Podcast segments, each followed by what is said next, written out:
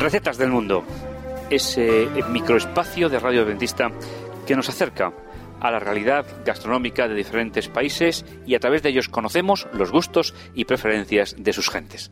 Esther, ¿de qué país nos vas a hablar hoy? ¿Dónde nos vas a llevar? Pues os voy a llevar a Italia. ¿eh? Vais a ah, ver que Italia no solamente tiene ¿Eh? pasta, tiene muchas más cosas. Vamos a hablar en concreto de Florencia, Firenze en italiano. Firenze. ¿Eh? Es una ciudad situada al norte de la región central de Italia. Es la capital y ciudad más poblada de la provincia del mismo nombre y de la región de Toscana, una de las regiones más preciosas. Yo no sé, Pablo, si has estado. Sí, sí. Impresionante los paisajes, la luz que tiene la Toscana es una luz que yo no he visto en otro lugar del mundo. Es muy bonito. Por eso los artistas, los pintores acuden tanto a esa zona, ¿no? Porque realmente es que tiene una luz especial. Bueno, y tiene un centro histórico, artístico, económico y administrativo muy importante. Tiene aproximadamente, con datos del 2009, unos 367.628 habitantes. Supongo que ya serán, ya supongo que serán más, 30 ya. y es el centro de un área metropolitana de aproximadamente millón y medio de habitantes. Sabemos que fue la capital de Italia entre 1865 y 1871, durante esa unificación italiana, que fue en la Edad Media un importante centro cultural, económico y financiero, y que conoció su época de mayor esplendor tras la instauración del Gran Ducado de Toscana bajo el dominio de la dinastía Medici. recordamos, los grandes Medici. ¿eh? Exactamente, ¿eh? que bueno, eran los que protegían a los artistas. Florencia es el núcleo urbano en el que se originó en la segunda mitad del siglo XIV eh, el movimiento artístico denominado Renacimiento, mm. eh, que ha llegado pues también evidentemente hasta, hasta nuestro país. Sin ninguna duda, es un movimiento importantísimo. Es considerada una de las cunas mundiales del arte y de la arquitectura. Y bueno, su centro histórico fue declarado Patrimonio de la Humanidad en 1982. O sea que si nuestros amigos radiointes no han ido, tienen que visitar Florencia. ¿Sabes eh, qué significa Florencia? No. ¿Pablo? No, no, no, Florencia, no, Flore, Flore. ¿No te da una bueno, idea? si ya me puntualizas así, de, esa manera... Eh, ¿Algo que ver con...? A ver, a ver, me haré un poco el... Eh, ¿Algo de flores? Fíjate, qué inteligente. Muy bien. bueno, pues al fundarla... soy un, alumno aplicado. sí, sí, sí. Al fundarla los romanos la denominaron Florencia porque en latín significa florecimiento. Y realmente, pues es así, ¿no? Está rodeada de flores... ahí nació el Renacimiento. Naturaleza, exactamente. De arte. Muy bien.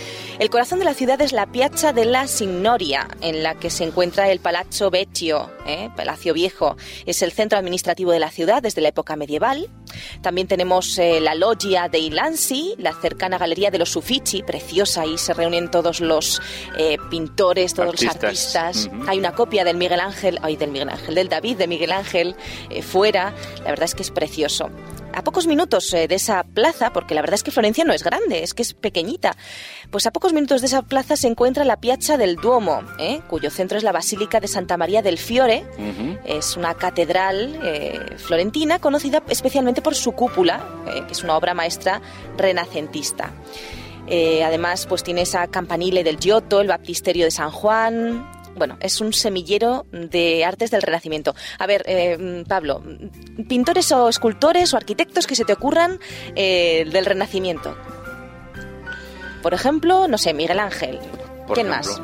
Bueno, eh, yo estoy más acostumbrado a, hablar de, un estilo que de, que, de ah, personas, ¿no? Que de autores. Es, decir, no, no, no, soy un especialista en, en, arte. Lo que sí es cierto es que el, Renacimiento ha marcado, ha marcado la historia y no solo del arte, sino del pensamiento, sobre todo, ¿eh? al cual estoy un poquito más acostumbrado ¿eh? y, me gusta más. El Renacimiento marcó un antes y un, después en el desarrollo intelectual de toda Europa.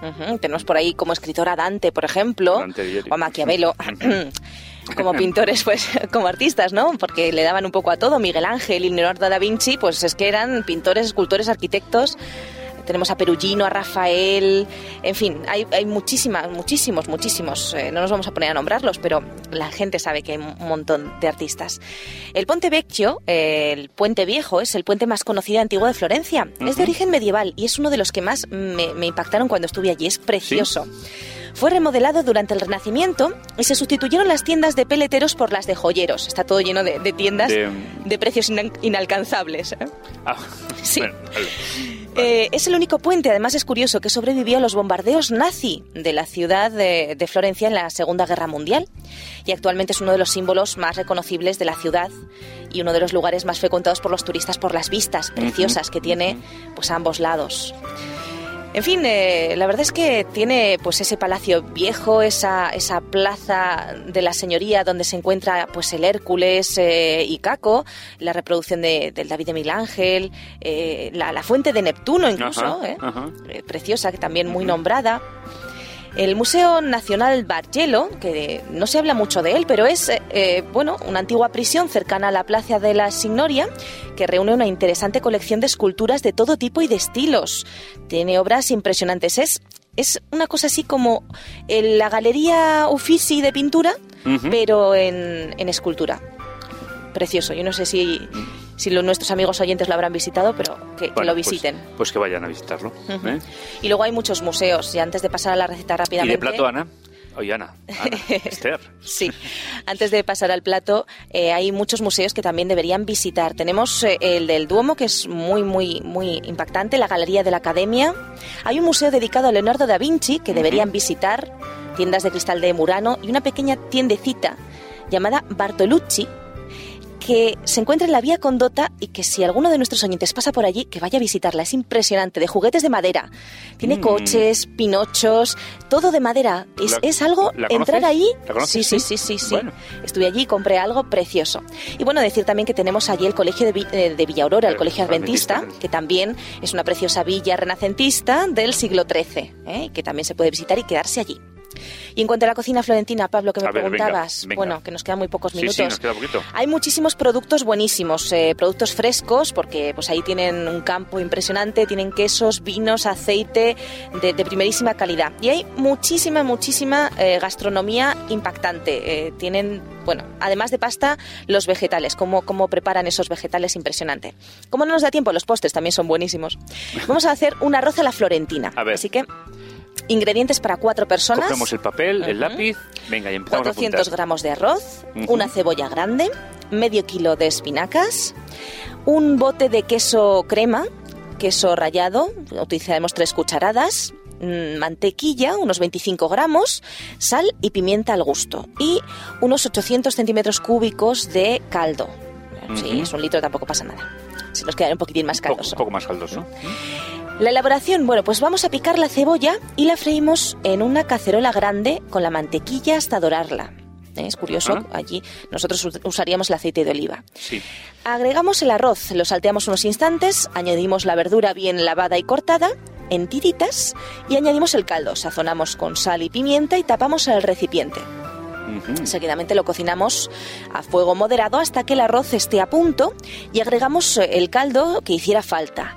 Retiramos enseguida la cacerola del calor para que no se nos quede mm, demasiado deshecho el arroz.